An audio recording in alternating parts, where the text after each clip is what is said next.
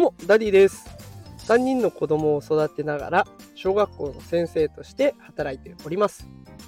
このテクラジでは、最先端のテクノロジーや子育てのテクニックを紹介しております。さあ、今日のテーマは、あなたにとっての不幸は誰かにとっての幸せというテーマでお送りしていきます。今日は人生の考え方っていうようなお話になっていきます。結論を伝えますと、あなたの感じている不幸は見方を変えれば幸せにもなるんだよと、そんなお話になっていきますので、えーどうぞ最後までお付き合いください。さあね、今日新年度が始まってもうね、えー何日か経ってると思います。新しい環境でストレスフルな日々を送ってらっしゃる方、いっぱいいらっしゃるんじゃないでしょうか。でそんな方がね、今日この放送を聞いて、ストレスが少しでも軽くなってくれたら嬉しいなと思っておりますので、ぜひ最後までお付き合いください。さあ、新年度始まってね、あの、働く人が変わったり、相手が変わったりね、働く場所が変わったりと、今までと違う環境で過ごされてる方、きっと疲れてるんじゃないでしょうか。あの、とあるね、私の友人に話を聞いてみたところ、今日は座っているだけだったのに疲れたというね、体験談を聞くことができました。もう気づかればっかりしちゃって、何にもしてないのに疲れたっていうようなことね、結構経験上ある方いらっしゃるんじゃないでしょうかね。ただ一方でです。そんなね、忙しい時期ではあるんだけど、一方で仕事ができないっていうストレスも存在するんですね。それが私です。あの、私、末っ子がちょっと発熱しまして、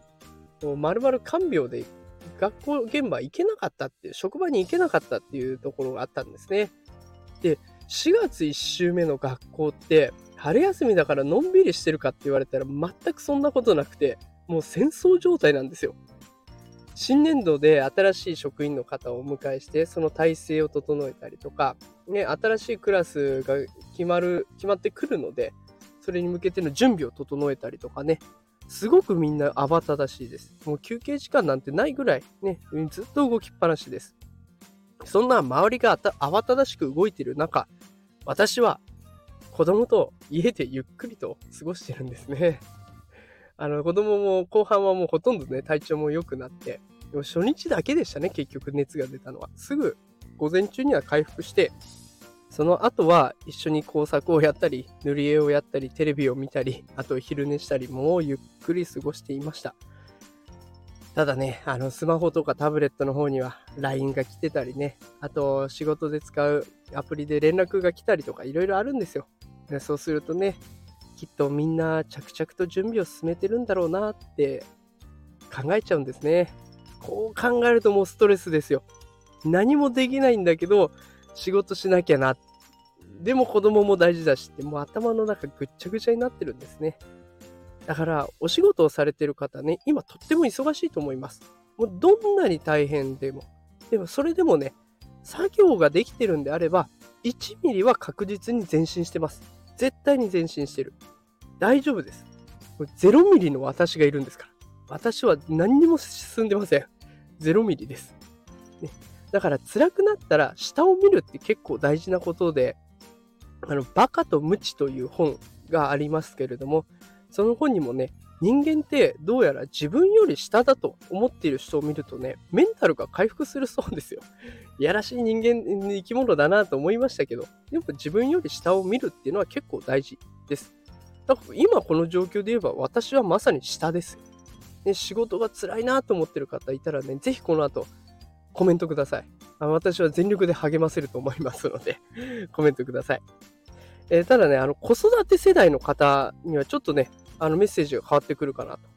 子育て真っ最中の方は、お子さんの体調次第で私みたいに仕事に打ち込めないっていう日もあるかと思うんです。で、周りはどんどん仕事を進めていって、中にはね、こう出世を決めていく、取り残されちゃったなっていう不安だったり焦りだったりとか、いろんな感情が出てくると思いますが、でも、同じような境遇の人って絶対います。で、私もそうだし、一人じゃないんですよね。で、このやりたいけどやれないっていう辛さがわかる。この辛さがわかるっていうことが、後々あなたにとって大きな財産となるはずです。あの、私はもうこのね、学校に行けなかった。で、準備が全然できないまま子供と会うっていう、その状態はもう完全に今後ね、子供にも話すネタとして使えるし、職員同士でもネタとして使うと思うんですけれども、これが絶対財産となっていきます。これを乗り越えた先には、絶対にいいことがあると思うのでね、あの、ぜひ、一日を無駄にしないで、踏ん張ってる自分をね、たまには慰めてあげて、腐らずやっていってほしいなと思います。え今日も一日ね、がむしゃらに働いて、本当にお疲れ様でした。そしてね、疲れてる中、最後まで聞いてくださって本当にありがとうございます。今日のこの放送を聞いてね、少しでもストレスが軽くなったという感想をいただけたらね、すごく嬉しいです。ということで今日は誰、あなたにとっての不幸は誰かにとっての幸せになるというテーマでお送りしてみました。えもしこの放送気に入っていただけた方はね、いいねとかフォローしていただけると嬉しいです。えー、それではまた明日夕方5時収録放送で朝はライブ配信やってますのでよかったら聞きに来てください。それではまた明日。さよなら。